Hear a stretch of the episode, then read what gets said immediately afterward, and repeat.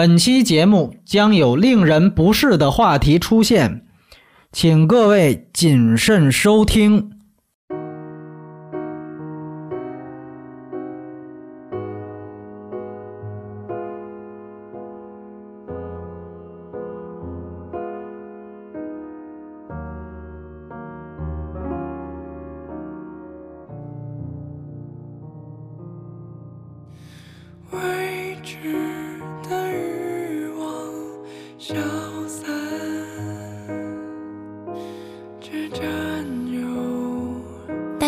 欢迎大家收听反派影评，我是冰心。我是波米，有一个事情先跟大家说一下，就是，呃，第一期的栏目其实当时忘了介绍，冰心只介绍了当时那位日本的嘉宾，来自日本的嘉宾。那其实，呃，冰心作为一个女主播，她其实是一个救场的嘉宾女主播，因为我们这个反派影评，大家也可以看到，从各方面准备的特别仓促，我实在找不到更合适的人，所以说也是就找一个熟人来算是救个场。所以无论如何吧，我大家喜欢也好，不喜欢也好，呃，都可能不会听太长时间，对，可能以后就还是我一个人或者怎么样。那呃，就是补充这么一个小的细节，我们还是先聊电影《踏雪寻梅》，这是这期我们要讲的电影的名字。那先请我们的这位救场的美女主播，呃，哎，忘了说你这个标签是吧？哎，对，美女主播来这个，嗯、给我们介绍一下这个影片的信息好吗？好，呃，影片的名字叫《踏雪寻梅》。那相信很多人跟我一样知道这部影片，是因为刚刚啊、结束没多久的香港金像奖，它是囊括了包括几乎所有的表演奖在内的七项大奖，是非常棒的一个成绩啊。然后这部电影的导演呢叫翁子光，然后这个人可以待会儿让那个波米详细的来说一下。他的主演阵容呢包括郭富城、春夏、白芷、唐耀文、金燕玲、邵美琪等等。我可能要提到的是春夏，呃，是这样的，因为他其实是一个豆瓣网红嘛，然后我当时是这个就是朋友圈第二天就是金像奖颁布的第二天就已经被刷屏了，说他已经成了一个励志标签，你知道吧？就是说一个就是九二年的好像一个豆瓣网红在啊。呃七个月没有拿到这个嗯嗯嗯任何的工作机会之后，接到这个剧本，然后拿到了这个影后。对春夏这个事情，我补充一点，呃，他应该是九三年的啊。然后呢，首先就刚才其实冰心提到金像奖，我就直接说了，啊、他拿到七项大奖，这个在金像奖远远不是最多的，但是他创了一个金像奖的记录，就是金像奖是设五个表演奖，除了我们所熟知的像奥斯卡一样的男主男配、女主女配这四个常规奖项之外，他和台湾的金马奖一样，他也有新人奖。所以一共是五个表演奖，因为新人奖也是给演员的。那这五个表演奖，他全部获得了，都是由他这个电影的演员来获得了。这个是香港金像奖至今为止的唯一一个一次啊，所以他创了这样一个记录。那很简单，影帝颁给的就是男主角郭富城，影后颁给的就是刚才呃冰心提到的这个春夏，然后男配给的是白芝。这里我再补充一点，呃，他同时白芝也拿到了就这里面的凶手的扮演者，他同时也拿到了最佳新人奖。最佳新人奖，他和春夏都提名了，他在这个奖项当中赢了春夏，啊，然后女配角给了这个金燕玲，金燕玲也创造了一个记录，她是在香港金像奖拿到女配角次数最多的一个人，拿到过三次啊，至今。然后白芝还有一个事情要说，就是他曾经不仅在香港金像奖拿到了最佳男配，他在更早以前，二零一五年年底的台湾金马奖上也拿到了男配角奖。由于那个的这个选选片范围更广，是全华语区，所以他当时击败的对手正是去年非常大放异彩的《解救吴先生》里面的王千源，所以。能把王千源赢掉的这个人，当时很多人怀疑，哇，演的那么好，王千源怎么还会输掉？那输给了谁？现在我相信，如果你看了电影，听这个节目，可能你有自己的答案。当然，我觉得两个人都很棒啊。呃，然后再多说一句，春夏，你刚才提到了这个春夏非常有意思，很多人觉得他这个表演，呃，非常的自然或者怎么样，其实他是有他自己的一些相似的这个经历，这个我们之后再谈吧。你，哎，冰心，我打断你太多啊，你接 继续介介绍这个上映日期之类的。好嘞，好嘞。它的上映时间呢，在香港是二零一五年的四月六号，所以现在在香港已经看到这个电影了。然后呃，那个大陆呢，现在是马上要出资源，是吧？呃，是这样，这个资源呢不能叫大陆出，因为呢它也是根据香港现在是四月二十八号发蓝光碟，大家如果有了那个蓝光碟，有人买到，它一转就上去了，所以大家搜一搜看啊。呃，然后呢，对，刚才其实你说到那个是香港电影节展映的日期，它真正的上映是去年年底十二月三号，但是现在基本上也应该是下映了。对，然后这个片子呢，待会儿我们会谈到分级，然后呢就知道它其实在内地是不可能公映的啊。嗯然后我跟波米看的呢都是导演剪辑版，所以是一百二十分钟的。它其实上映的时候呢只有九十八分钟，这中间存在一个大概二十多分钟的一个偏差值。嗯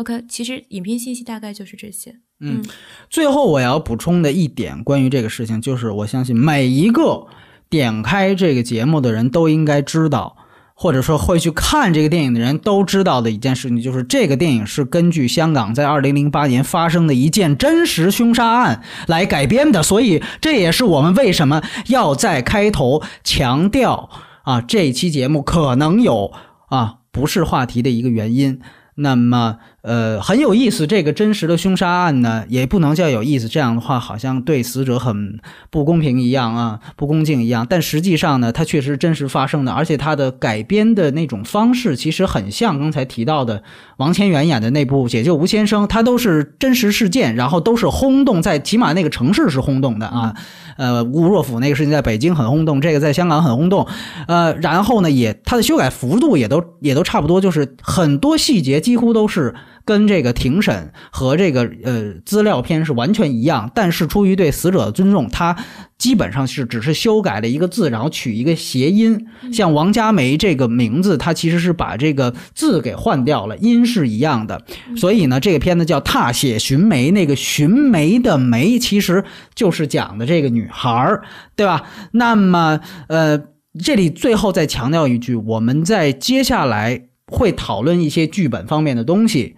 它可能会涉及到任何杀人动机啊、剧情的细节，这些东西全部都是仅就电影本身而言啊。真实事件怎么样呢？我们不做太多的涉及，因为虽然大体情况一样，但是有些尤其凶手动机方面，这个明显是存在导演的主观创作意图，是进行修改和这个自我想象发挥了、艺术加工了。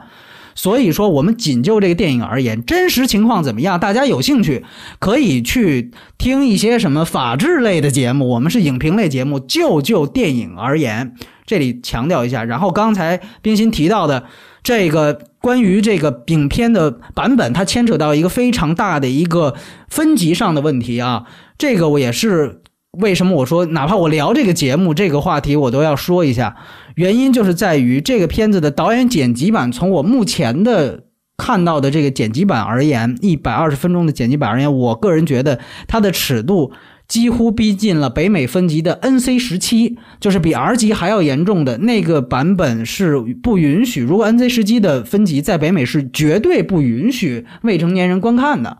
那么，这个电影在香港是绝对意义上的三级，也就是我们俗称的三级片啊，是绝对意义上的三级片。与这个导演剪辑版非常，就是它的导演剪辑版的尺度，在我看来，就是论就是床戏的尺度啊，裸露方面的尺度，呃，它和完整版的《色戒》来比呢，可能床戏尺度《色戒》要稍大一些，但是这里面涉及到了很多性方面的这个很特殊的一些这个这个方式吧，我这样说，比如说性窒息和闯红灯，这个我们后来可能会有涉及，但是这个片子它 NC 十七。和三级，它绝对不仅仅是因为这方面，它更多方面是因为血腥，它的血腥程度要远远大于完整版的《色戒》，它里面出现了撕人皮、掏内脏这些，基本上只会在剥削电影当中出现的镜头啊，血浆片里可能才会出现，恐怖片很多电影都不太多。然后还有那个非常明显的吸毒的镜头，而且他这个吸毒并不是批判的交代啊，他完全就是当抽烟一样的这种这种这种交代。所以说这个电影，无论你听到这里啊，呃，可能我给你小小的剧透了一下，但是我可以告诉你，如果听到这里面，你。你你你觉得这以上的任何一方面你觉得不是，你也不要往下听这节节目，你也不要呃这个电影你也不要你也不要找去看，对，基本上就是这样的一个事儿。呃，关于翁子光这个导演，还得要又得要谈一遍。翁子光这个导演呢，首先呢，他是一个呃香港的本土导演。然后呢，他其实是典型的影评人转导演的这个典型。在他之前呢，还有一个影评人转导演，可能更早一些，就是香港的那个男的舒淇，那个淇是王字边的淇啊，不是台湾的那个女演员啊。他跟当时这个创造创造社的这个呃元老舒淇是走得非常近的，他们是一类影评人，是属于香港学院派的影评人。那么。实际上，他们在影评人的时候是非常犀利的，他们更加关注一些社会形态的东西。所以，呃，其实比如说，他们跟像香港之前有一个大家被大家尊为什么鬼才导演的彭浩翔，其实他们在影他在当影评人的时候是非常非常讨厌彭浩翔那样的电影人的啊，就是把这种三级的东西给低俗化啊。然后呢，他之前可能最有名的作品啊，可能是。不是导演作品，大家知道的不是导演作品，是两个编剧作品，其中一个还在这个内地上映过，就是郭子健，就是《西游降魔》的实际导演郭子健，啊，他导演的一个电影叫做《救火英雄》，啊，那个在内地的口碑也非常高。我在之前的一个栏目《风向标》当中，我们的第三期聊的就是《救火英雄》，那个是他的编剧，还有一个编剧，我们恰巧也聊过，在《风向标》里面叫僵尸。那个是麦浚龙导演的，因为他这名字就不能过审，所以就在内地就没上映。哎，这两个电影都是在无论香港还是出资源之后，在华语区口碑非常高的两个年轻导演拍的作品，都是由翁子光来担任呃。编剧的，所以他其实是有水平的，算是我觉得影评人转转导演里面转电影人里面干的不错的一个。然后，但是他的真正导演作品啊，其实是呃知名度有限不说，而且水平也欠佳。之前他有一个作品，大家如果有兴趣可以回去看看，叫《微娇少女》，关注的呢就是香港的这个援交少女。而他之前制片的有一个片子非常有名，叫纪录片，是叫《歌舞升平》，关注的呢就是香港的底层人士。所以呢，如果你已经看过《踏血寻梅》，你就会明白，其实《踏血寻梅》算是翁子光的一个集大成之作。他把他之前涉猎的所有的元素，包罗万象都拿了进来，恐怖片的元素，僵尸，对吧？然后还有这个制片的元素，关注香港底层，当然还有援交少女。可能这些电影看似都。嗯，不是太，有些不是太完整。呃，但是我们可以看到《踏血寻梅》，起码从奖项上来看，非常的成功，非常的成功。那么，所以这个是必须交代翁子光。呃，当然之前的片子大家选择性观看吧。然后，呃。基本上的情况就是这些哦。这里面刚才其实哦说的太长了，但是很重要，都非常重要的信息，我觉得都大家都应该知道。然后这里面有一个非常著名的配角叫做车保罗，嗯，如果大家记得的话呢，他是演这个凶手白芝里面的这个父亲的角色，对吧？呃，这个其实这个人他之前在港囧啊，还有很多港香港电影里出现过啊，也对对对对，电视剧什么之类的。呃，这个人也是香港的一个就是特型演员的一个比较代表，大家一看就是特别高。功夫里面，哎，周星驰说你站起来就那个，呃，他其实是非常不容易演员。之前报道过他多次，他几乎就沦落到呃几乎要拾荒甚至无家可归的地步，就非常非常穷。呃，这个也是算是翁子光做另外一件事儿吧，就是在拍这样的稍微有点大明星郭富城、四大天王这种片子的时候，能够提携一下、帮助一下这样的。其实大家一看就知道，非常非常呃，能够让大家印象深刻的演员，尤其对香港电影有感情的话，一定记得车保罗这样的一个形象。但是现在过得却真的像他片中的角色一样的，他就是那样的一个，他本人就是那样的一个生活。所以有人说这个导演呃这个表演怎么样？其实有些事情都不是表演，或许是这样。所以啊、说了很长啊，包括刚才哦说导演导演剪辑版到底多了哪二十二分钟？呃，我们现在其实呃应该是呃有朋友说是多了一段，整个后面一段。那么在导演剪辑版里面，你会看到有，因为这个片子是你应该记得是吧？是分了几个小标题，你跟大家介绍一下。其实对它其实多的那个那那个片段呢，叫《看得见风景的房间》。其实大家可能会知道，它其实是一本英文小说的一个名字，非常的美。对。对，也是一个非常有名的电电影。对对对对对对对。然后它是分了呃这样四个片段，我们看的这个导演剪辑版，它第一个呢叫《寻梅》，第二个叫《孤独的人》，第三个叫《踏雪》，第四个就是看得见风景的房间。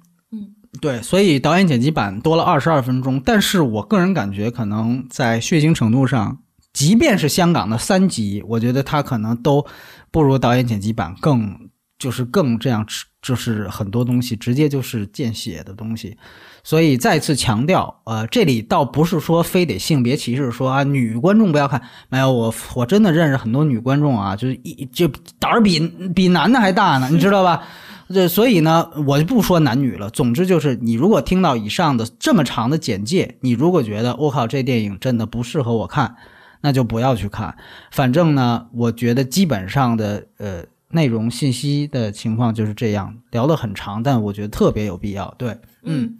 那我们就还是先来打一个综合的分好了。啊、嗯，对，在在彻底剧透之前，对，对嗯，波米，你给他打多少分？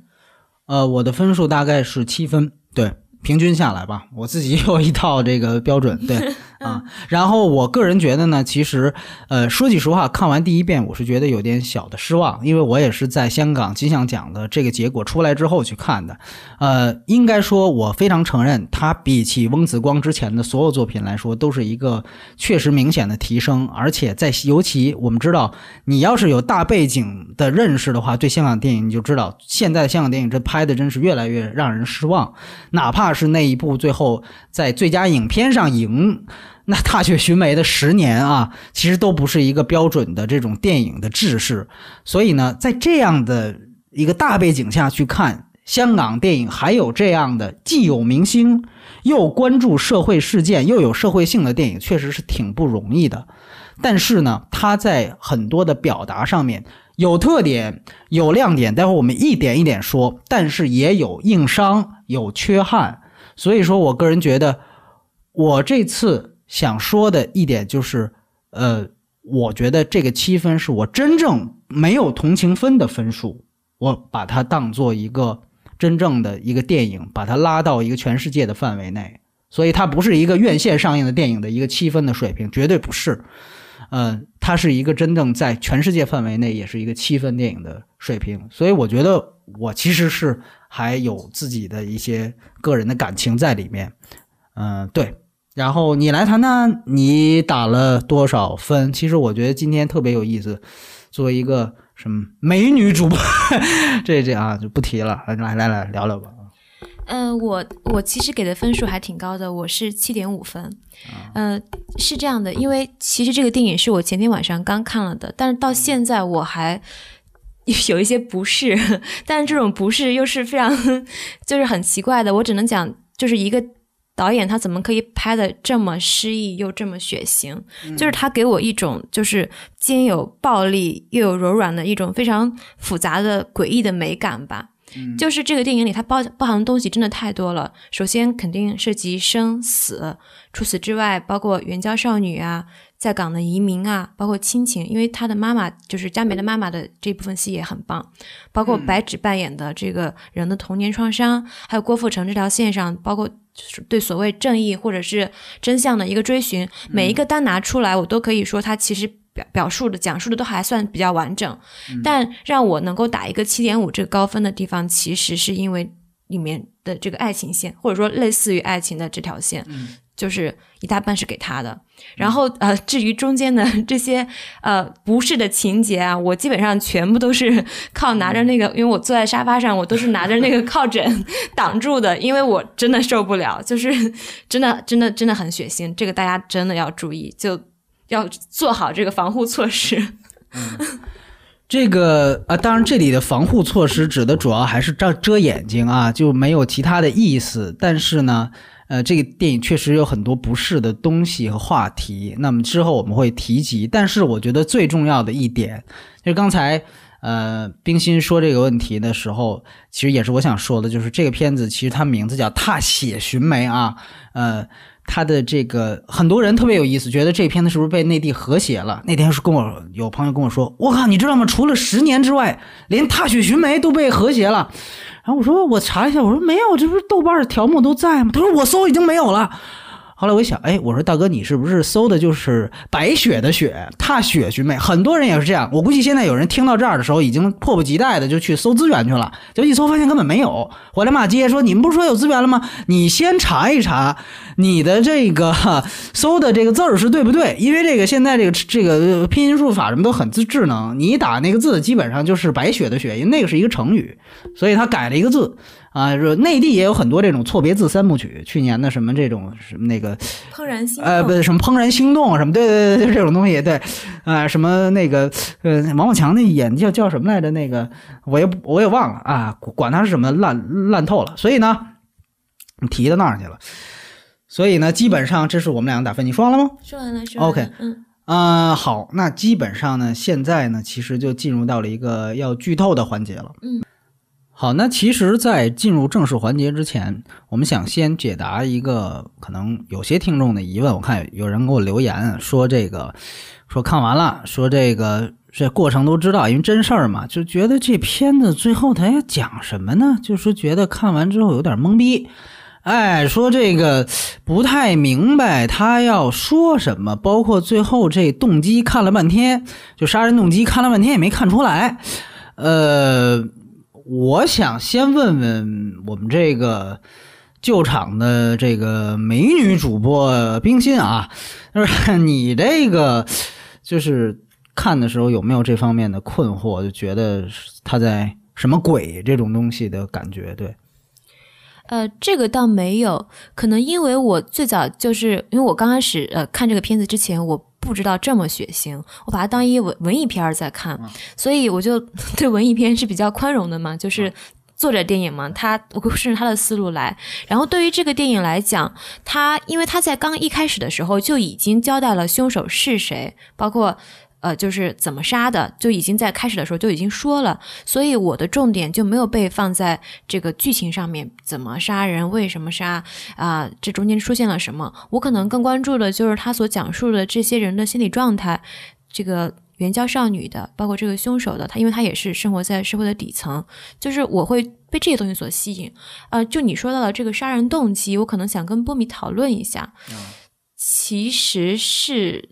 就是他提到的，他其实是因为知道这个女孩非常想死，所以他才杀她的，对吧？因为我记得有一个细节，要不然你说吧。嗯嗯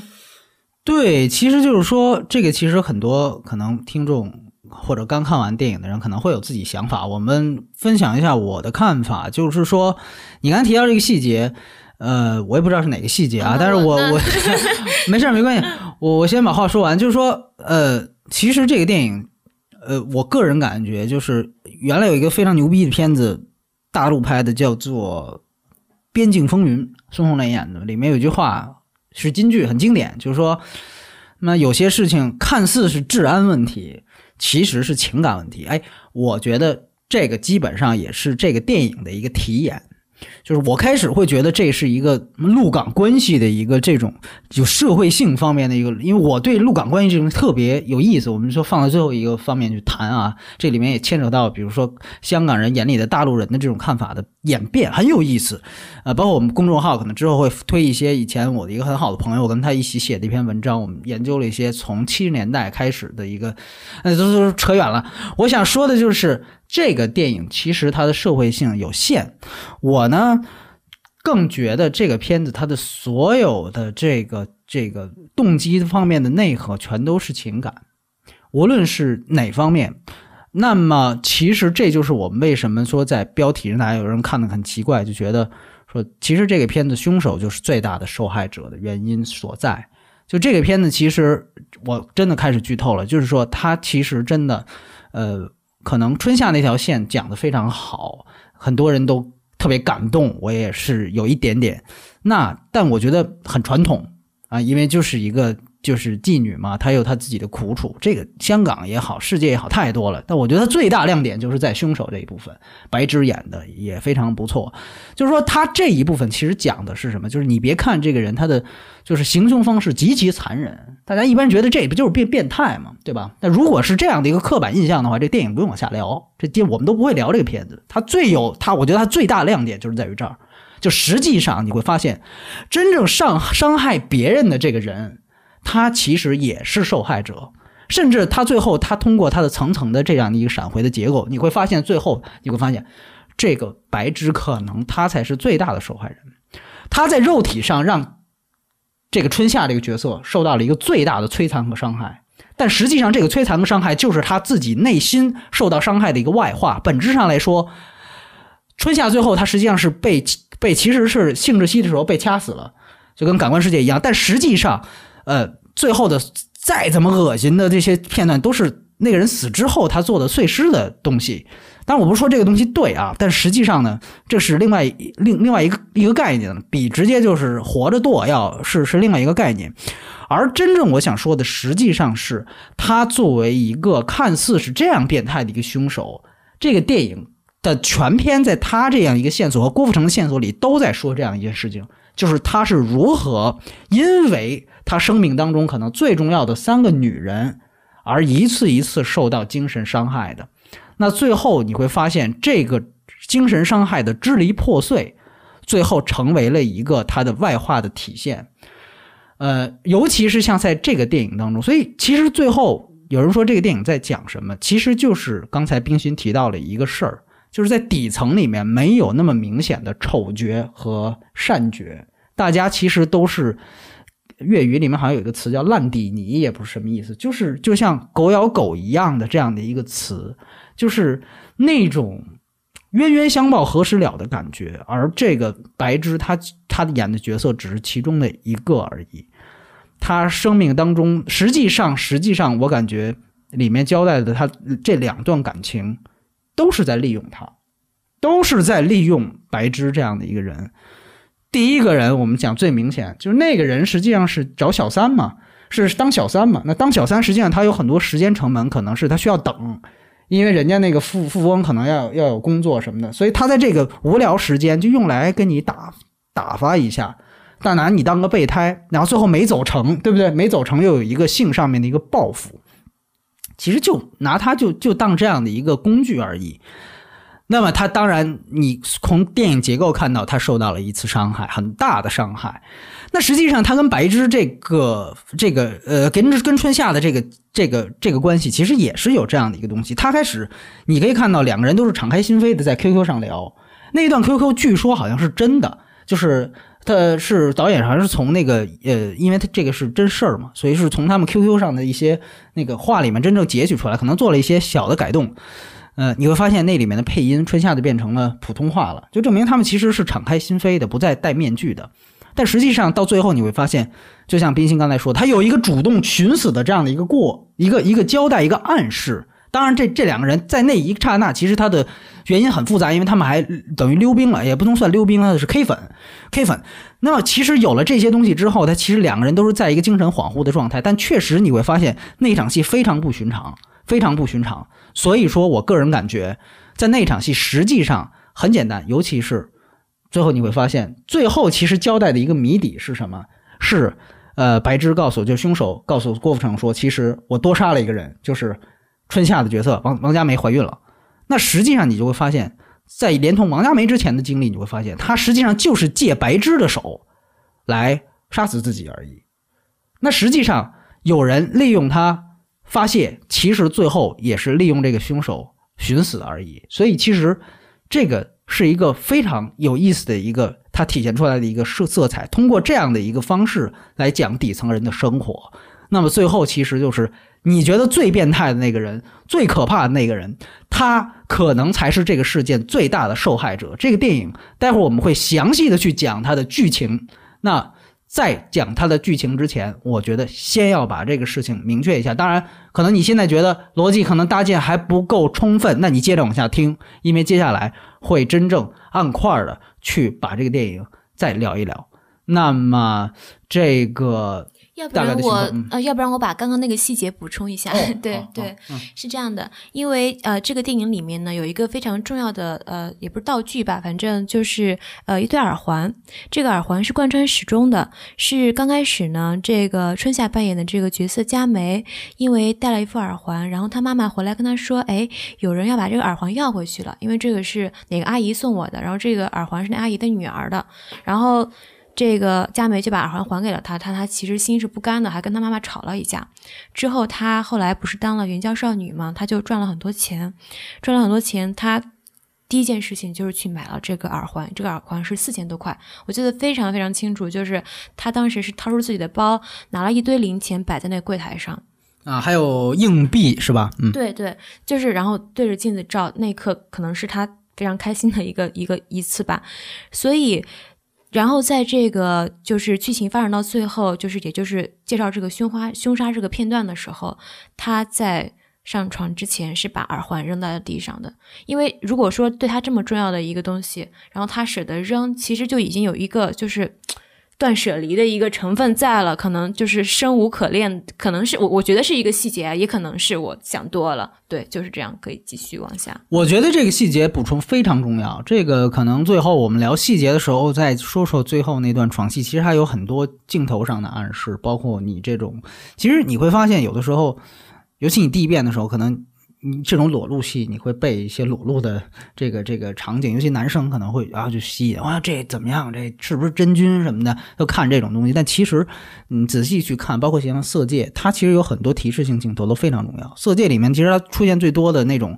剪接的那种特写，比如说狗脸啊，比如手枪啊，就这种东西，其实非常非常重要的，对于你理解这个。这个床戏之间的这个这个，它究竟它它是在表达什么？因为我觉得，如果你就是想耸动的去看一场露点的话，你直接看 A V 就可以了，对吧？这个电影绝对不是什么彭浩翔那种，或者是什么 A V。我觉得，如果说说是嗯你喜欢看那些东西的话，那那那那就可以去有另外的索求方式嘛。我觉得，对吧？现在谁硬盘里是吧？没有那么几个 G 的，苍老师什么的，是不是？哎所以呢，这个，所以呢，这个书归正传，那说完了这个仓，不是说完了这个真正的这个答疑的部分，我们觉得，呃，其实就按剧情往下捋呗，这样几块儿，嗯对吧？我觉得其实是，呃，我个人觉得就是说。刚才其实回答这个问题，其实也是非常重要，必须得从剧情方式来说。那有人也觉得，就是说你这个什么叫凶手本身是最大受害者？你这什么逻辑啊，对不对？你说这个凶手他故意挑了一个这么恶心是吧，又肥，还那么变态，嗯，这个你是怎么认为？其实我觉得很重要一点，你必须得把叙事结构讲清楚。这个电影它是一个《太寻梅》是一个典型的纯开放式的叙事。什么叫开放式叙事？就是说它是几线并行的。我不是说跟着我片子里面某一个主角，他知道什么，我知道什么。那它是一个纯开放性叙事。不仅如此，它实际上是一直是在一个全片的有一个倒叙，而且这个倒叙其实在我感觉它也不是一个特别有规律的。有剧情片模式的一个倒叙，它其实是非常非常，呃，有想象力的，呃，哎，其实这里我也可以问问，就是像冰心，你觉得，呃，关于它的这个倒叙，你有没有摸出什么规律，或者觉得它有什么跟其他电影不一样的地方？有没有有爱观感之类的东西呢？呃，我看这个电影的时候就，呃，确实是有一些啦，因为它不停的在闪回，然后但我看的时候就把它当做一个 意识流小说在看。呃，你要说有什么让我印象深刻的，可能好像是说他在每次倒叙的时候，是不是它的色调会有一些变化？我不太专业，我我只能说好像是有时候会变得暗一些。哎，对，这个也是这个电影特别大的一个特点，就是如果你你你仔细去看的话，你会发现有些倒叙的片段确实是像冰心说的有色调上的区隔，他把这个色调调的更这个灰一些，啊，更更就是就是明显你会看到不一样，好像是暗一些，对，会暗，黄对对对。但其实这些片段只是倒叙的其中一部分，它他只是在把什么片段做了这个色调区隔呢？就是把与所有行凶有关的段落，就在行凶那场戏的前后段落，他都做了这样的一个色调区隔。当然，有的也包括什么，就比如说他在里面剁尸体。然后就是开场第一次的倒叙是有色彩区隔的，就是这场戏，就是他在里面剁尸体，老婆婆邻居走出来，有猫的那位问他：“哎，丁先生，你做什么菜呢？对我能不能帮搭把手？”那当然，后来就会有另外一个视角，就是讲他在里面正在剁人。那这几场戏有关于他在凶杀和这个处理尸体的这几场戏都是做了色彩区隔，除了最后一段，刚才我们提到那个扔耳环那段床戏之外，因为那段床戏其实有更大的一个功能。那么他只是把这个应该说是与处理尸体有关的东西的倒叙部分做了色彩区隔，其他部分没有做色彩区隔，而且，但是他用了一个让观众比较 OK 的一个方式，就是它标记出年份了。这个从开场你就会发现，什么二零几几年啊，这个它就会标出来。哎但是年份也很乱，我我看年份反而越看越乱。对的，它实际上为什么看着乱？实际上是因为它不仅仅是说跟着郭富城这段戏走，郭富城查什么线，他接什么闪回画面，这是一个它的基本框架。但它还有另外一个框架，是它在短段呃长的倒叙里面，它还有倒倒叙当中的闪回。比如说，举个例子，就是说那个呃，讲这个白芝就是凶手，他这个人，他当时是在这个叫丁子聪是吧？他当时是在这个就是可能这个要要自卫，对吧？那他在车上自卫的这场戏，包括拿这个刻刀拉手自虐的这场戏，实际上应该是和郭富城那场戏其实早就不是一个同一时空了。但是他在这场戏时候，他再次有一个闪回，就是闪回他为什么要自卫，为什么要以那样的方式自卫闯红灯，就实际上因为他们之前有一场和那个刚才提到的那小三儿的一个这样的一个车震，那他其实就是。呃，完全就是等于是倒叙当中的倒叙，所以说其实这个也是非常有意思的，也是也待会儿我说要硬伤的有一点，就所以说它的结构组织不是太按类型片的公式划分，那么这也是指就是可能使得部分观众看的有点云里雾里的一个原因。那么呃，这个时候其实我们可以简单的做一下类型划分。那类型划分的话，其实谈到了一点，就是我们观众到底是以什么样的类型期待。你的观影态度，关于它类型态度，其实这个我希望我们每个人看任何一个电影的时候，都可以去问：哎，你你希望或者说你印象当中，你看宣传的时候，这个电影到底是什么电影？最后你看完了，你就觉得它是这样的一个类型吗？它满足你的类型期待吗？其实这个其实是一个非常有意思的话题，其实用于你自省，哎，你对一个电影的判断，这是非常重要的。那现在这个问题，我可以问冰心，就是你在看这个电影之前，你个人觉得它是一个什么类型的电影？你把它当做什么类型？呃，就像我刚刚说的，我把它当一个文艺片，对，然后看完以后差距太大了。但其实我刚刚也说到了，就是很多这个呃解剖尸体的、撕皮的，我都没有看，我都是一看到哎，好像要好像要举起刀了，然后我就赶紧的就捂上眼了。然后你要是问我它的类型，我可能只能说我想一下我在看这个电影。之之中和之后想到了几个电影吧，这可能有助于我给它分类。呃，第一个就是呃颐和园，哦，是吗？对，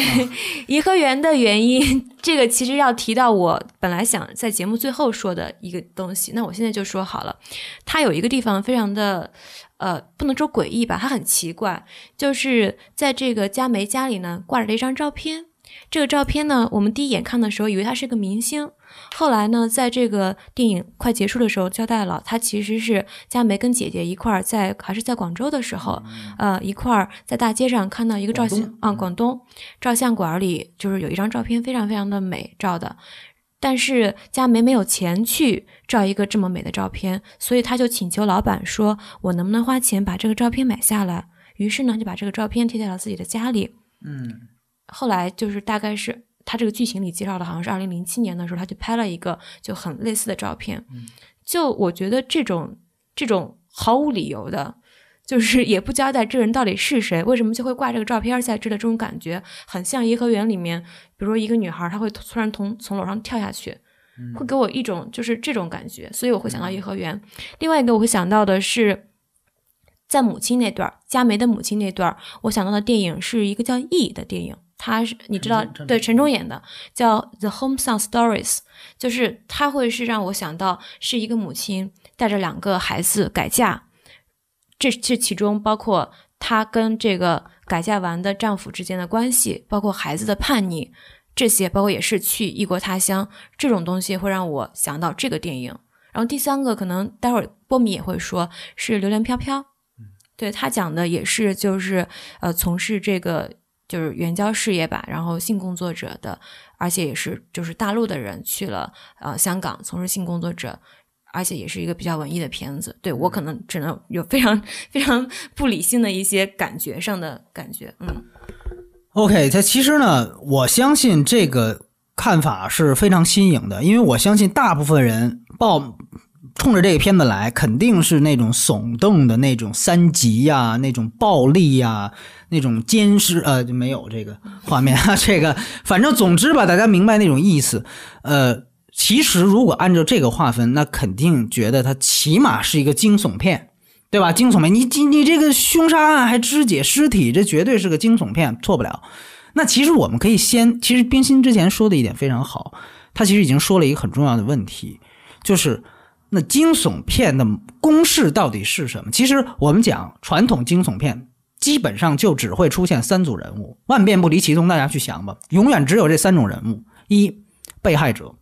他可以是一个有原因的被害者，也可以是无辜者；二就是行凶者，就凶手嘛，对吧？三就是执法者。那这里的执法者可能不一定是非就是警察，他也可能是比如说江湖大侠，对吧？他是一个执心中的法，或者是复仇的人啊，或者是记者，像像聚焦那种，我揭露你，对吧？这个执法者也是广义的意思啊。所以就这三类：被害者、行凶者、执法者。那这里在《踏血寻梅》里面，我们先这样对位，那就是很简单：被害者春夏，嗯啊，王佳梅，对吧？行凶者丁子聪、白芝，那执法者郭富城，对吧？非常清楚。但是非常有意思，这片子其实刚才冰心说了，最大的亮点就是什么？大家如果注意一下，呃，我按照导演版的时间来说啊，他到第十二分钟、第十三分钟的时候，就已经把这个凶杀案的所有信息都交代给观众了，而他到第二十分钟的时候，这个事件也完结了。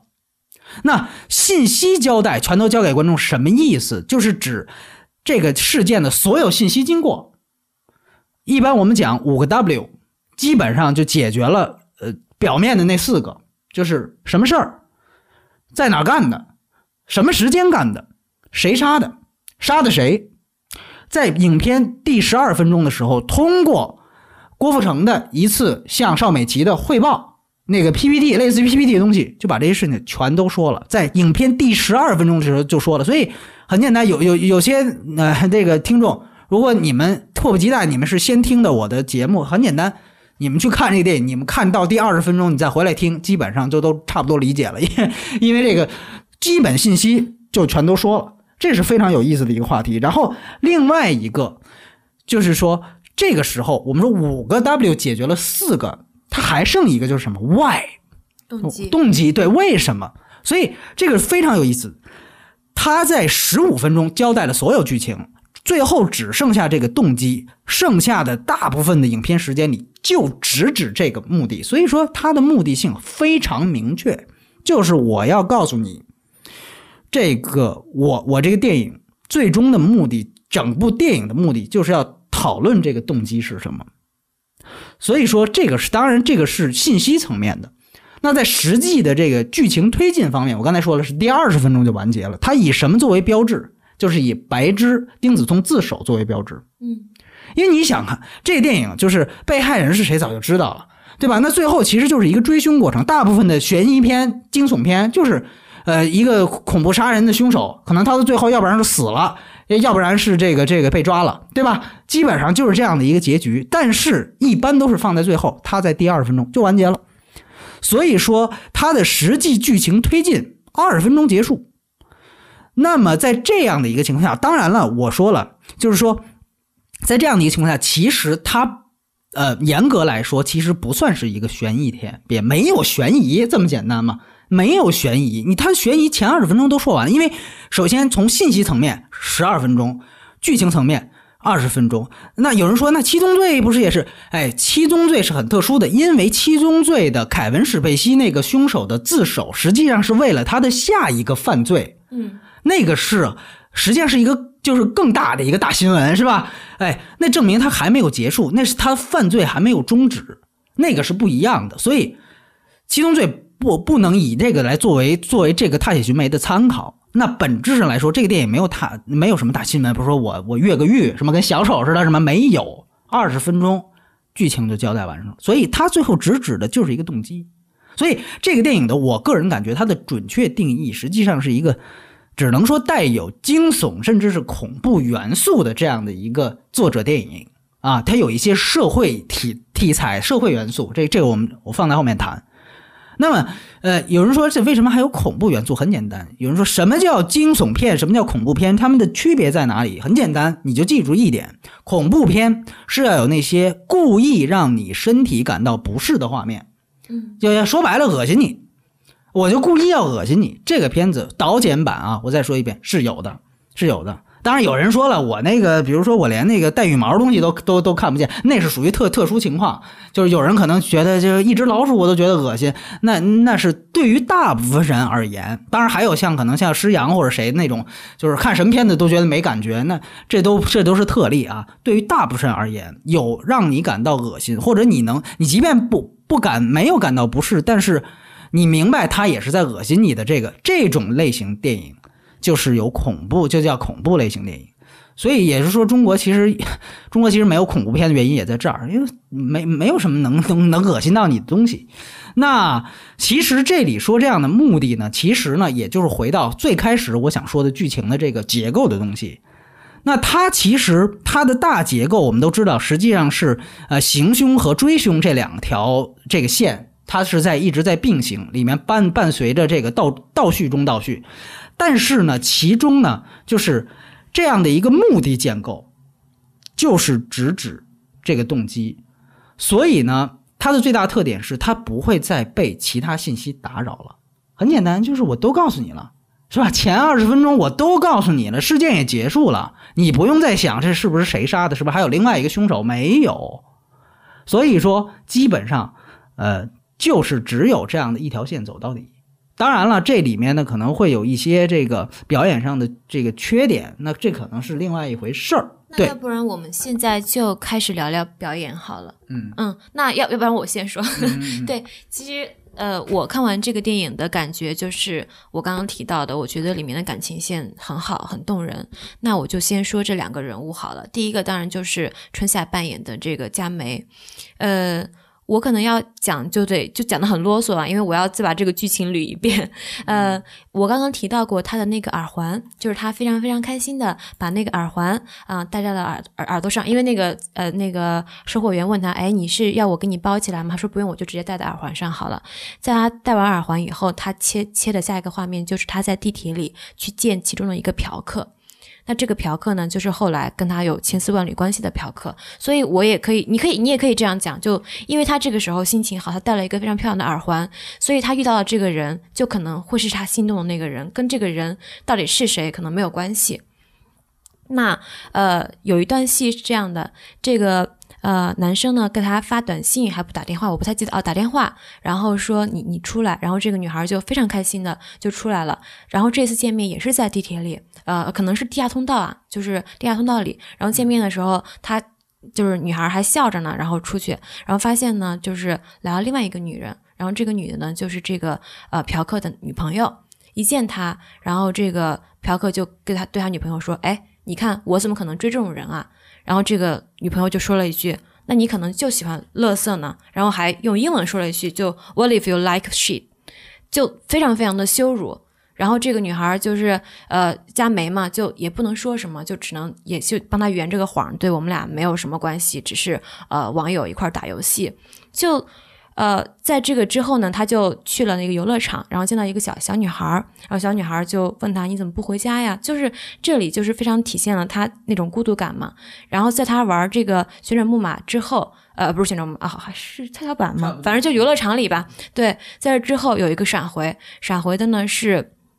一段在浴室里的戏。然后那个男的，呃，就是就是刚刚那个嫖客有女朋友的那个，就吻他，然后吻完他以后说：“那个我不希望你干这行。”你想说的是不是就是说，他说不想干这行，他说我已经不收你钱了，然后吧对我已经我已经不收你钱了，你我要是再不接其他课，我怎么生活？大概就是这样。哎就就我就看到这儿的时候，就心心疼死了，快，就是就是我就会想，哎，其实就是因为她只是一个妓女嘛，然后眼前的这个男人根本不可能爱她，然后这种感情是非常无所凭借的、绝望的，就是。然后我看这个的时候，就是都会想起余秀华的诗。余秀华有一首诗叫《我爱你》，不知道大家知不知道？就是那种，就是余秀华是那脑瘫那个诗人、对对对，他有一首诗叫《我爱你》，就是他讲的就是那种，就是我对你的爱是非常提心吊胆的，因为我没有任何的平依吧，就是这个意思。对，因为她是弱势的，因为她就是一个妓女嘛，她就是这个这种妓女跟嫖客的关系，并不是我们在古典小说里看到的那种才子佳人似的，嗯，就什么柳如是啊，她她这个处境，因为她自己非常的贫穷，然后从小有这个模特梦，然后在香港又是外省人，家庭还离异，亲生爸爸在大陆。就而且你要大家不要忘记，这个女孩只有十六七岁，就是其他的女生正是一个念大学的年纪，根本就没有接触社会。然后佳梅却是在这儿出卖肉体，所以真的是挺无奈的啊！我那个同情过了以后，我再说点别的。对，就是那我另外一个方面就想说的就是，呃，他的表演。就是我不知道是导演刻意为之，还是佳梅的表演造成的。他给我的印象就是他在接朴哥的电话也好，跟朴哥的接触也好，看起来都颤颤巍巍的，就是就让人很心疼。然后我刚刚提到的另外一个就是，呃，我说的这个白纸，也就是这个杀人凶手，他其实无论是在呃社会地位上面，还是在感情里，其实跟呃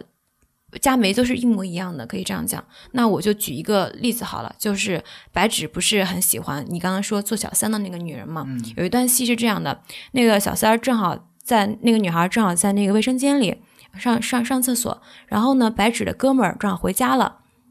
他就透过那个门儿往上，从上面看他，然后那女孩就叫啊，你干嘛呀什么的，然后出来就说你你干嘛？然后这个声音被白纸听到了，然后白纸就冲出来，马上就揍那个女那个揍揍那个男的，对，就感觉就是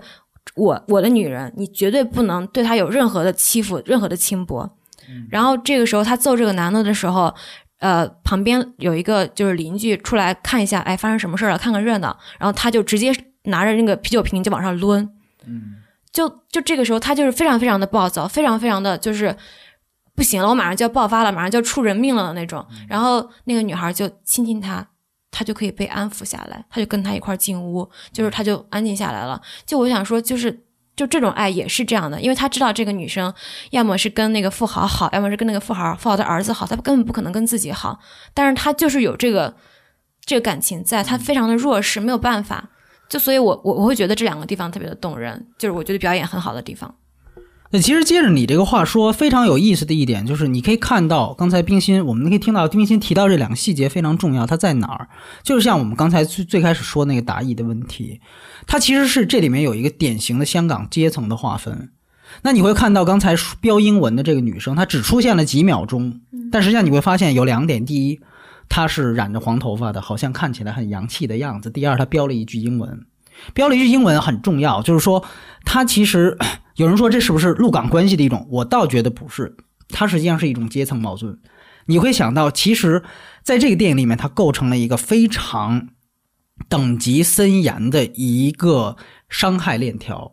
就是永远只是上层人伤害下层人，上上等人伤害下等人。那个富翁伤害了那个小三，那个小三伤害了白芝。一样的道理，你刚才提到，他明知道那个人不可能，嫖客不可能跟春夏结婚，不可能跟王佳梅结婚，为什么？因为他们不是一个层级的，不是一个阶层的人，所以哪怕有人觉得我靠，他那女朋友长得一点都不漂亮，但是他们是一个阶层的人，你要注意。所以说这里面提到一个就是什么，就是上层人在在在这样一个社会里面，永远是上层人伤害下层人，然后下层人互相伤害。所以那怎么办？这两个女的怎么办？那我们就白织吧，抓到你伤害。所以我为什么老强调这一点？就是看起来凶手是最大的一个变态，是吧？但实际上行凶者本身也是最大的受害者。他的东西在这儿，他有这样的，他构建了这样的一个链条存在。当然了，你刚才提到表演，我也会说回表演。这里面链条里面，我们觉得突兀的就是，哎，这个片子好像应该是最大的存在感，我们一直都没聊最大的影星是谁。郭富城天王，对，是郭富城。然后我们都知道，郭富城凭借这个片子呢，拿到了他的人生当中第一个啊，真的很不容易，第一个香港金像奖的最佳男主角。今年我对我们今年我们知道，今年我们有两个呃，算是这个开荒的这个影帝，一个就是奥斯卡上的小李，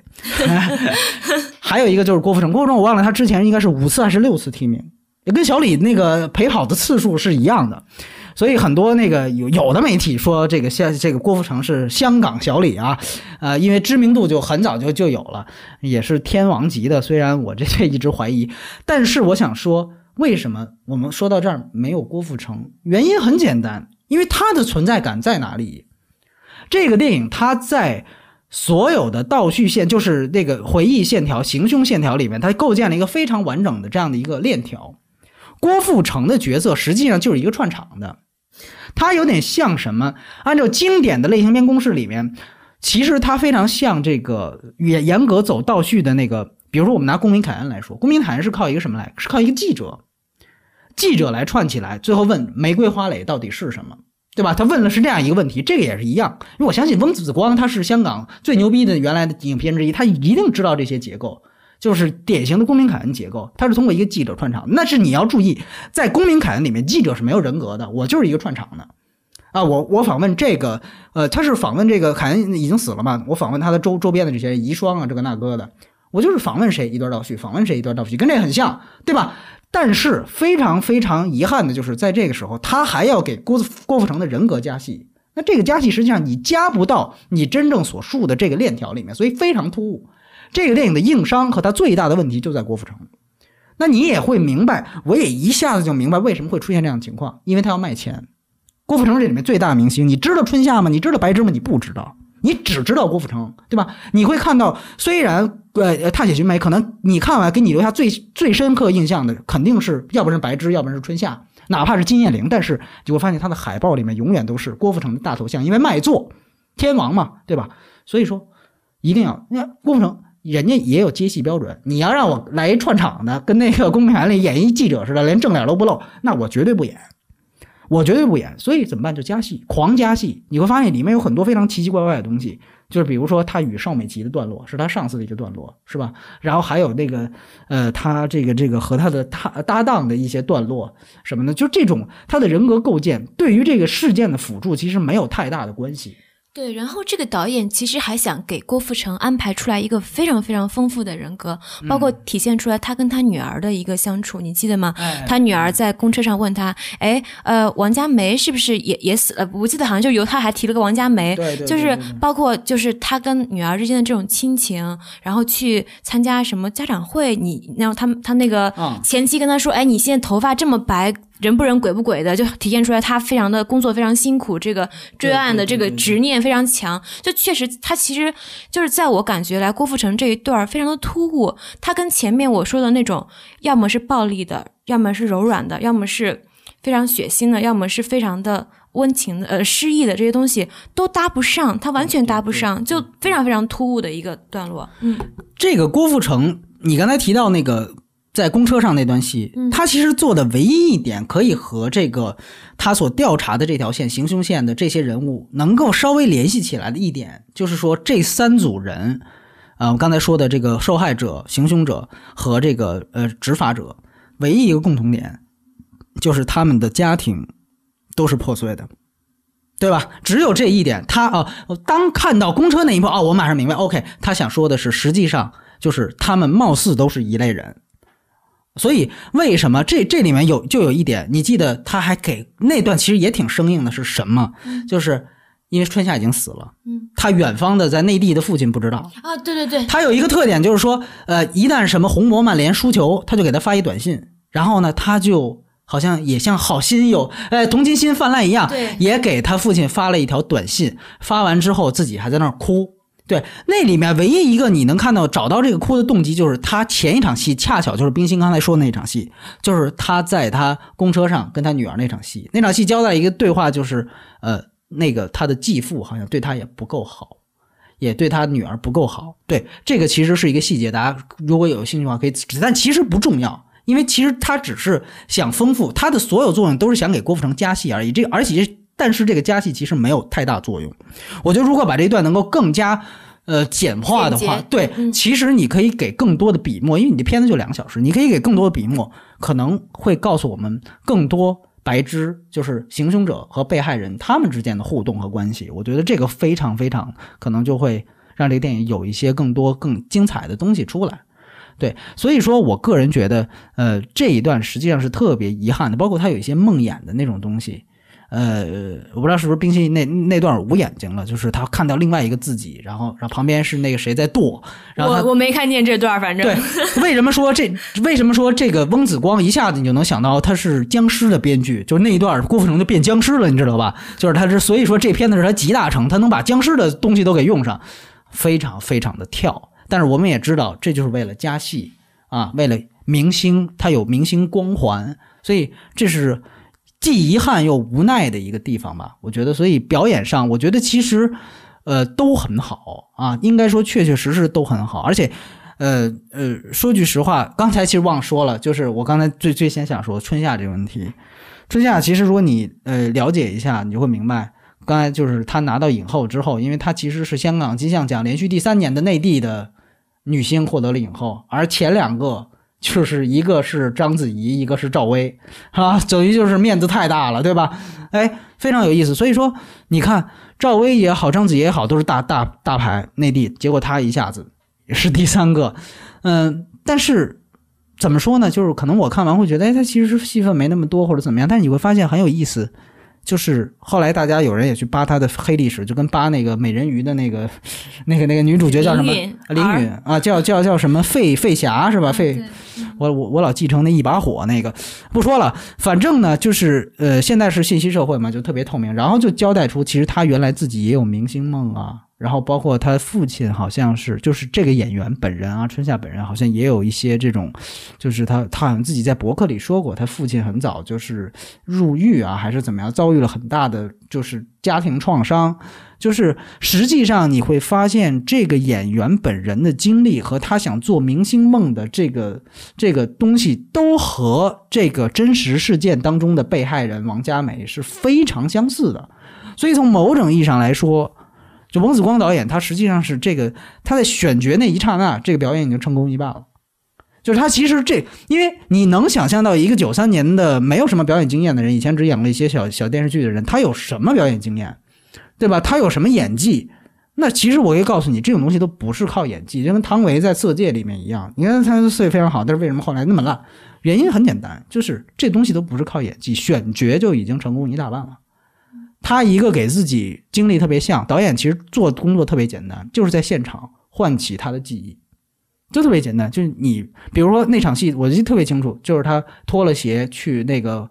香港街头发传单那场戏。其实我觉得，就只要一个简简单的调动啊，告导演告诉你，将来是当以前是怎么苦的。像像冰心说的，豆瓣什么拍当嫩模啊，拍拍东西啊，什么这种东西，稍微一回忆，马上就有感觉。所以这种东西根本就不用说是去表演，那就是他，他就是那个角色，他只要做做做这样的调教就可以。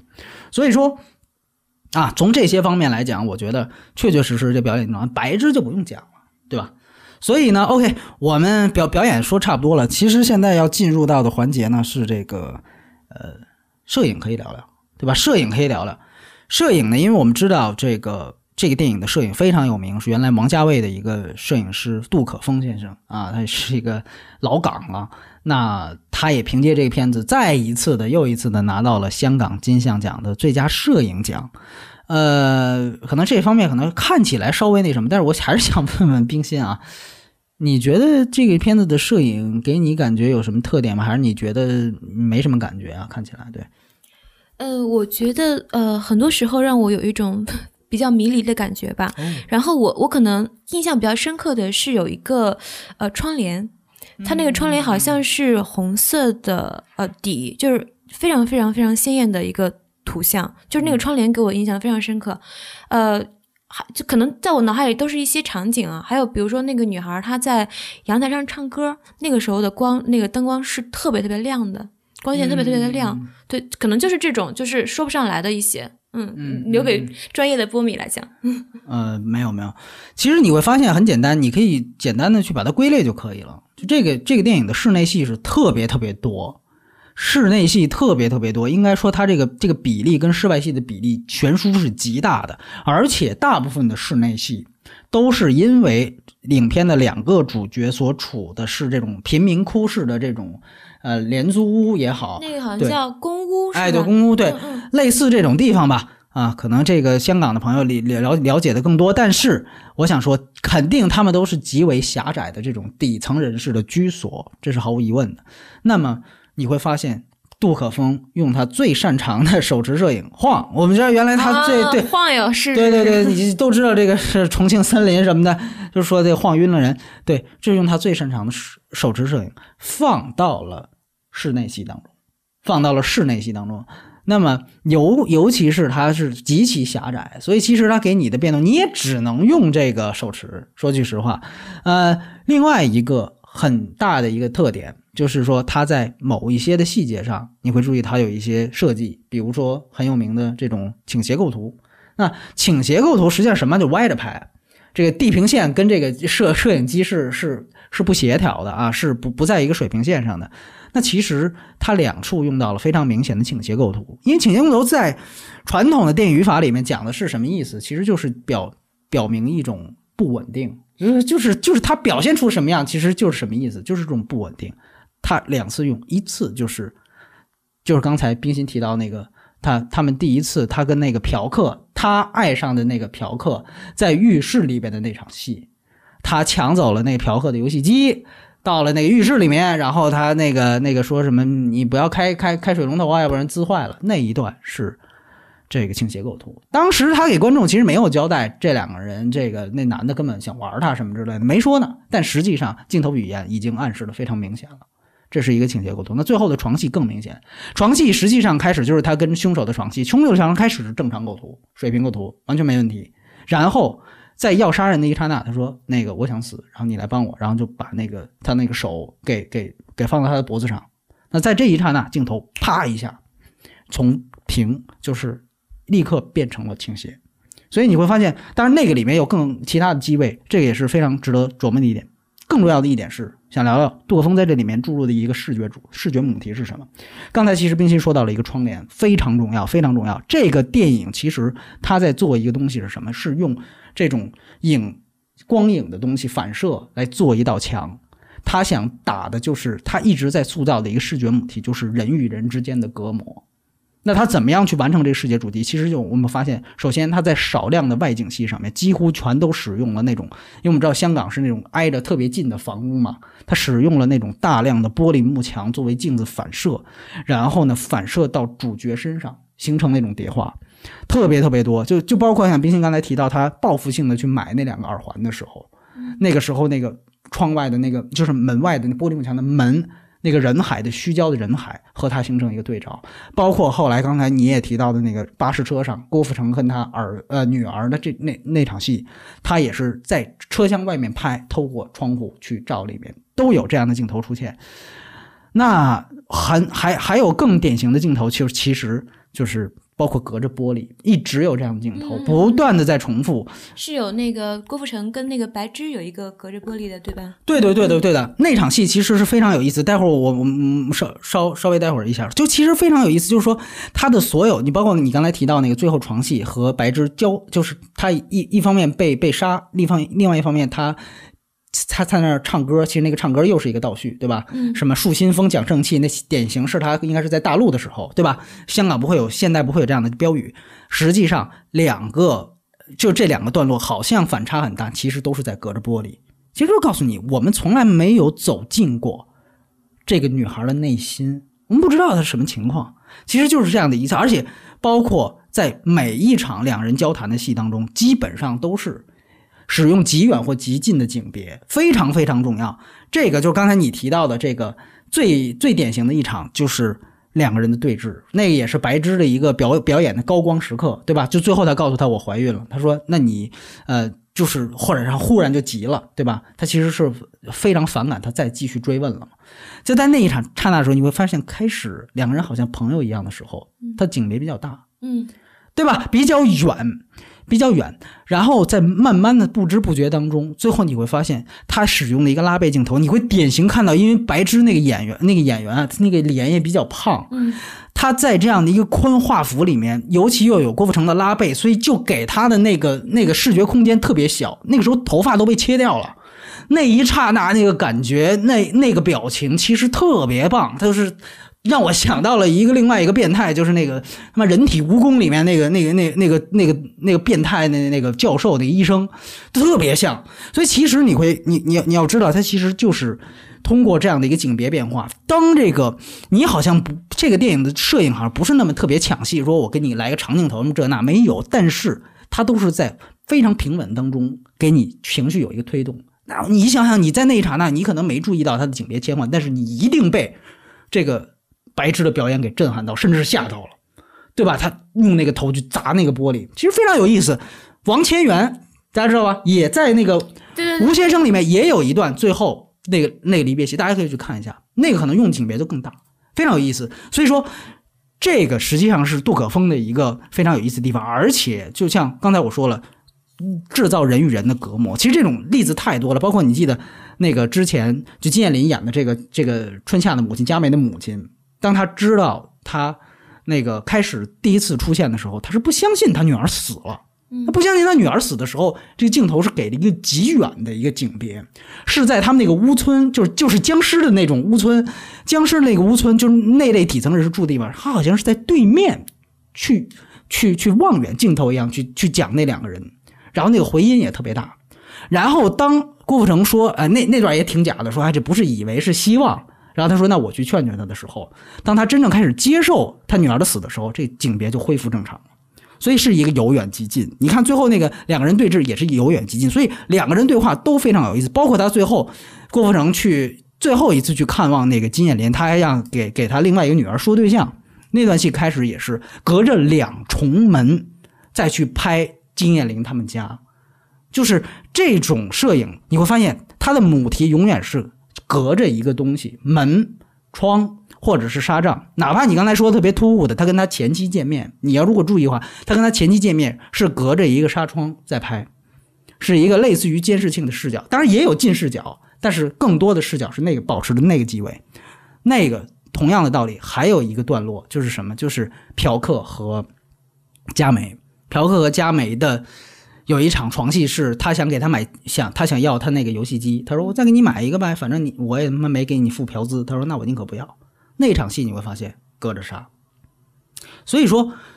这个影片它的视觉母题是非常强烈的。你看似好像它没有任何喧宾夺主的地方，这就好的摄影的地方在。但实际上，它每一个每一场戏，两个人对话的戏，它一定要制造这样的视觉母题。所以这个是这是这个地地呃电影摄影上面的一个一个一个特点。那另外一个我想说，简单说一下音乐。音乐我们想说，这期我们你们听到的这个背景音乐，其实就是来自于它的原声带啊，它是来自于内地一个比较应该可能有点先锋的一个一个音乐人，叫丁可啊。他其实呃，其实这里面包括我们重复一直重复的这个乐曲，其实我相信你看过一遍文一呃一遍电影一定会记得。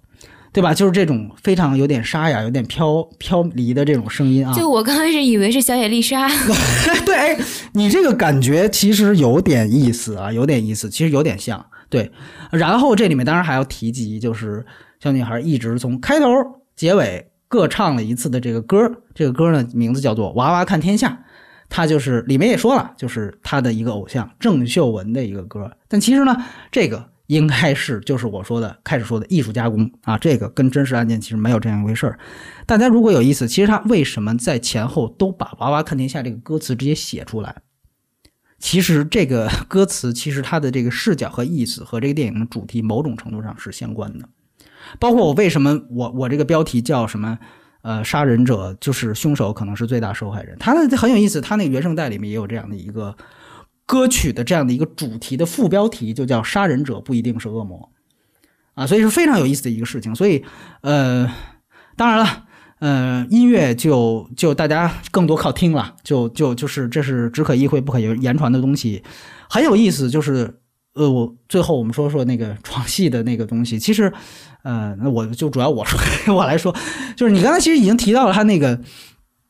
扔掉耳环那个东西，其实呃，你会你会发现，就是它的表面的原因，就刚才已经说过了，它其实像那种感官，我我记得应该是我第一次看到出现这样的情节是大岛楚的那个感官世界。大猪的感官世界，那里面它是出现了那种那种不断重复那种性窒息的东西，那最后也是它其实是在这种游离之间，最后就把它杀掉了。当然，那个后面还有一个割生殖器的东西。其实这里面呢，这个电影其实有很多这种导演自己可能是把它给变态化的一些处理，包括里面有两个细节，就两个人挑的特别那个什么，就是风格化吧。一个就是春夏街的第一个男朋友。那什么男朋友？对不起，嫖客，嫖客，就是一个特别矮的、特别瘦的，啊，其实也好像有点上年龄的这样的一个嫖客，特别矮。然后一个上年纪吧，看着挺小的。哦，我我这这留给大家，反正特别矮，对吧？然后很怪、很怪的一个形象，特型演员那种。那场戏的调度也是非常有意思，他实际上用了那个嫖客的主观视角，然后让那个那个那个春夏在他上面摆动的时候，不断往镜头上面撞，然后但是你会发现他的眼神是往旁边在看。那一段戏的调度特别像王佳芝和那个第一次，就是他要破处。王佳芝他在那个，就是跟他的有一个唯一一个有过性经验的同学在那试戏的那个调度特别像，就是他实际上在一个和他非常不喜欢的人，在完成这样的一个机械性的工作，然后他的眼神是在往旁边看，那个那个表情传递给你就是我他妈尽量不想想这些事情。然后这个时候，那底下人问他：“哎，你能不能做我男男的女朋友啊？”哎，他马上又这个这个就强颜欢笑啊，就说：“可以啊。”所以那一段戏实际上是一个一个一个很出脸。你你再去回回去去看他后来和他真正爱上的那个嫖客，就完全不一样了，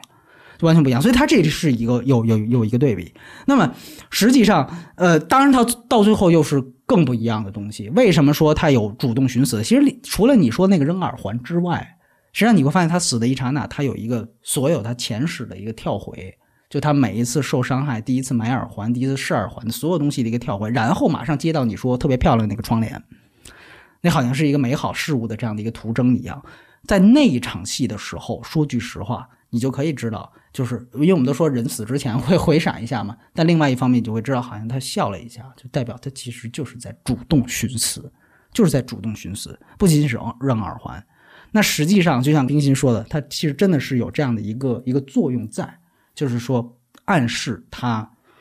确确实实是放弃了自己之前的价值观。因为说句实话，一个人要是为了物欲而活，那他不会寻死的，对吧？这个郭富城已经通过他嘴已经抛出来这个问题，所以这是我个人感觉。而且还有一个一些细节，你还有什么细节觉得非常不错的地方没有？嗯呃，我想想，呃，你有没有注意到那只猫？啊，是是是，就是婆婆的那只猫嘛，对，就是我我我我，因为它猫出现的次数很多，包括后来还有跟郭富城的，那我就说一点感觉就好了，就是你会注意到那只猫跟白纸的关系很好，我觉得这可能就是暗示，其实白纸它看起来是很暴躁的、很凶残的，但是它却能跟一只猫的关系很好，肯定它有内心非常柔软的部分，我觉得这个可能是我注意到的一个细节。嗯，这就告诉我们以后。可能要远离一些那些跟猫关系特别好，没有这样一个逆否命题存在。我开个玩笑，其实我想说，其实对，就像这种细节，其实是给一个电影增加亮点的东西。有些电影可能看着挺简单粗暴、挺爽的，其实意想细节没有。这点恰巧不是。包括其实你刚才提到那个双层巴士那那那东西，其实挺重要的。你记得那个双层巴士当时除了他跟他女儿的对话之外。永远有一个疯子在旁边，在那一直喊，给任何人在给车上所有乘客在在发传单，对，然后在高喊什么打倒狗友张丧奇什么，当然粤语喊什么嗯无天无情无义无良心，就是在喊这种标语式的东西。其实你完全不知道他在喊什么，但他是一种，就像你说的，就像那个那个小女孩买的那个画像一样。你明白吗？不解释的，它是一个完全情绪推动的符号，氛围渲染。然后他在那场戏之后，就是两个镜头，一就是我刚才说的以影做墙，强化出人的隔膜；二就是一个香港的远景的大远景的夜景镜头，它好像就是告诉你这个城市就是这样的疯狂，就是这样的这样的一个世界。所以说，其实我觉得这一段的处理要远比导演较为笨拙的去处理他俩最后 QQ 对谈那段要强得多，因为他实际上我觉得翁子光在那段戏其实非常关键，要交代他们两个之前的感情积累。对吧？但是用那样一个极其简单粗暴的方法，就是在银幕上打字，这个就跟那个最最俗套的爱情剧一样。我觉得这是一个相对来说是一个比较掉价的一个一个处理方法啊！我不知道你怎么想，就那个 QQ 那段，对，Q Q Q Q 那段，我我觉得，因为你刚刚提到它可能是跟这个原来的这个真实事件有关系，所以它可能会加入。我刚刚突然想到的，就是我之前提到的那个那张非常诡异的女生照片。我后来想，它其实可能代表的是佳美作为一个非常小的。姑娘，她对于美的一种向往，嗯她就是一种非常简单的。我看到一个女孩照相美，我也想照成那样，我就是对美的一个简单的向往。因为它其实是放在这个电影的最后嘛，所以也、也会有一个就是电影到最后一定需要一个这种情绪的带动，就是哎，很可惜，就是这个人已经不在了，但她其实只是一个爱美的小女生而已。嗯嗯嗯。其实这个，其实你谈到最后，影片结局其实就扯到了我们今天这个节目要说的最后一个话题，但这个话题其实还挺大的。然后想说什么呢？其实就是关于鹿港形象的这个事情。其实我感觉这个电影它其实呃有点怎么说呢？有点好像觉得香港人自己要反思一样什么东西，因为他最后实际上有这样的一个结局，他把结局落在哪儿？就是他告诉你了。佳美第一次来，从火车站京九线嘛，从火车站下车来香港的情形。然后那个、那个、那个，好像是他还问他是怎么哭了没有，还是为什么哭了什么的，然后是不是还嫌我来晚了？然后他说了一句：“那要是你要是嫌我的话，我就回去了。”最后就落在这样的一句轻描淡写的这样一句欢迎上面。那当然，这个其实在我看来就是一个非常典型的，很多港片之前都用过的一个煽情，但挺管用的啊，挺管用的。呃，就是把最初好像最初的那个片段，最后又放到了片尾。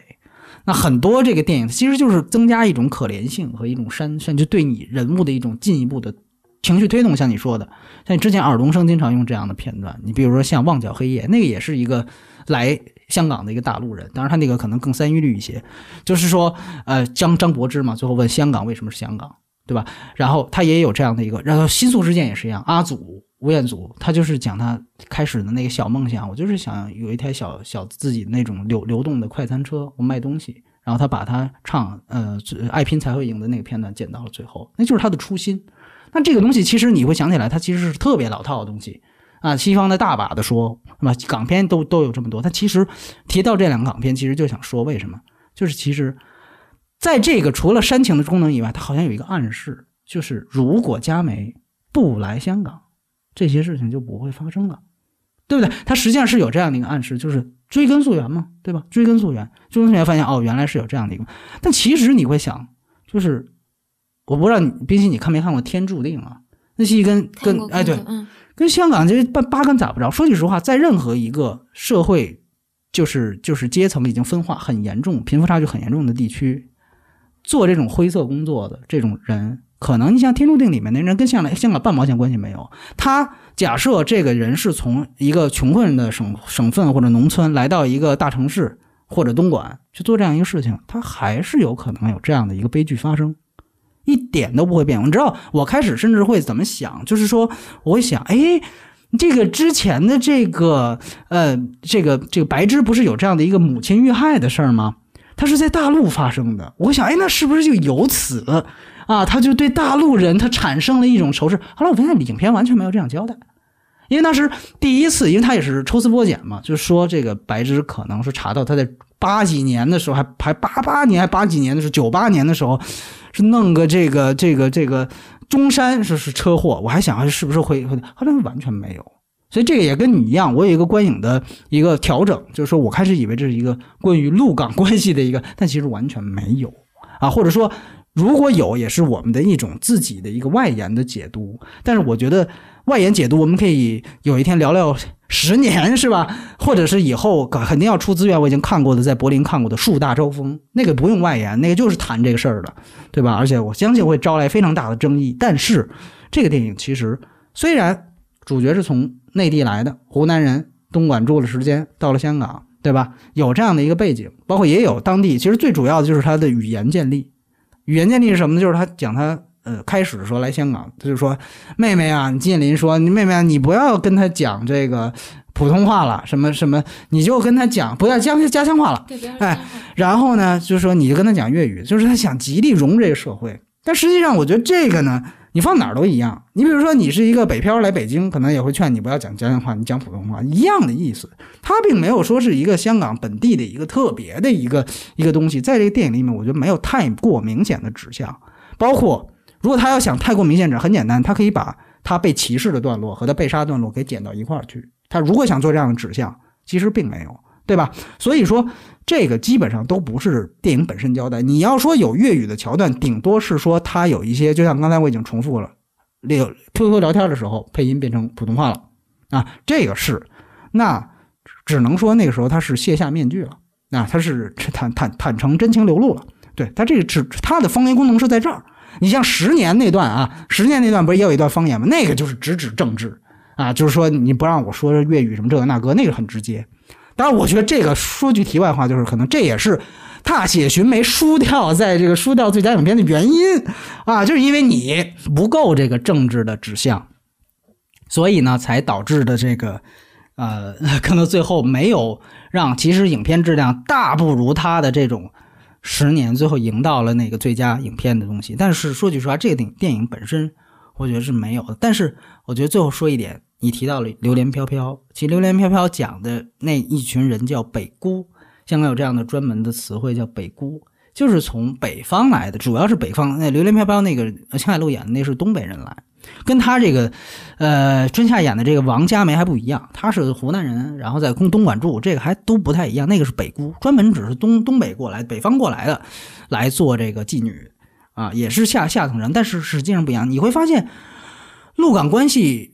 由于在一直在变，你会发现他们港片当中大陆人形象一直在变。我可能会在我们的这个反派影评的公众号推出一篇我原来和我另外一个很好的朋友 cmos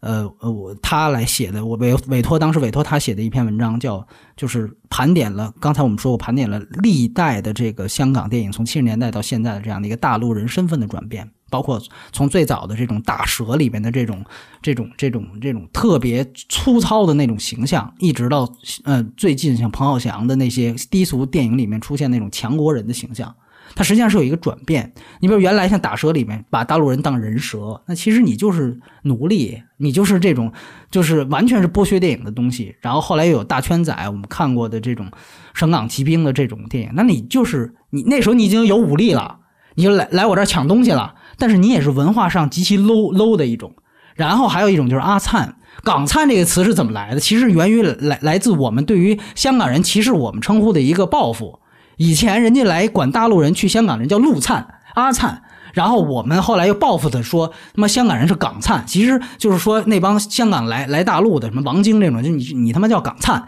对吧？这是属于就是这是一种回敬。那后来呢？还有像比如说《甜蜜蜜》，当然比较正面，还有一些偷渡客，对恐怖机那个也是关于妓女，也是关于那个恐怖机那个电影是一个里程碑。为什么我要说那个是典型的香港？当时已经把内地人想成什么？就是那种杀人狂。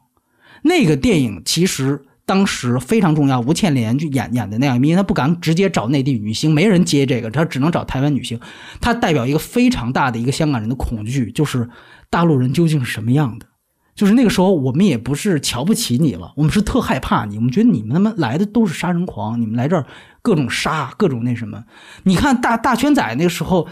省港骑兵那个时候，虽然也是你特别横，但是他还会表达你没文化。那那个时候完全不是了，那个时候你就是一个杀人狂型的，他害怕你。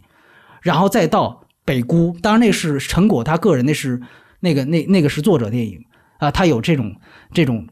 其实，但是北姑那时候也很有意思，他实际上是有一种有优越感。你仔细去看《榴莲飘飘》，它里面有港人，尤其陈果，你看他那个红湾，他真的是有一种优越感，就是哎呀，我作为一个香港的这种这本地，然后我我来这个站在道德制高点上啊，我去点评一下你们这些来香港的这些呃妓女什么的，它是有一个很大的一个精英主义的东西在。这个其实是感受到的，当然还有一些像大陆公安那种刻板印象，这个这个就是周星驰电影里都有。那我我我们在那篇文章里会细谈。那其实到最后来说，其实就是你会发现，春夏这个形这个形象不属于以上的任何一种，它实际上真的算是一个近来港片很不容易的一点，它就是就事论事，不再把大陆人的这个形象，就是王家梅这个形象做任何的符号化。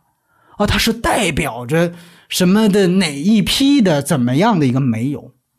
所以你就会发现，就是说，如果说他受到了伤害，那香港本港的白芝演的丁子聪也受到了伤害，而他伤害他的另外一个小三儿也没有内地人身份，所以这里不存在有一个说强化的一个陆港关系矛盾，它只是就事论事。所以我还是回到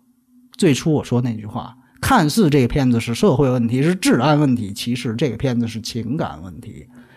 伤害别人的人，他可能也是最大的受害者。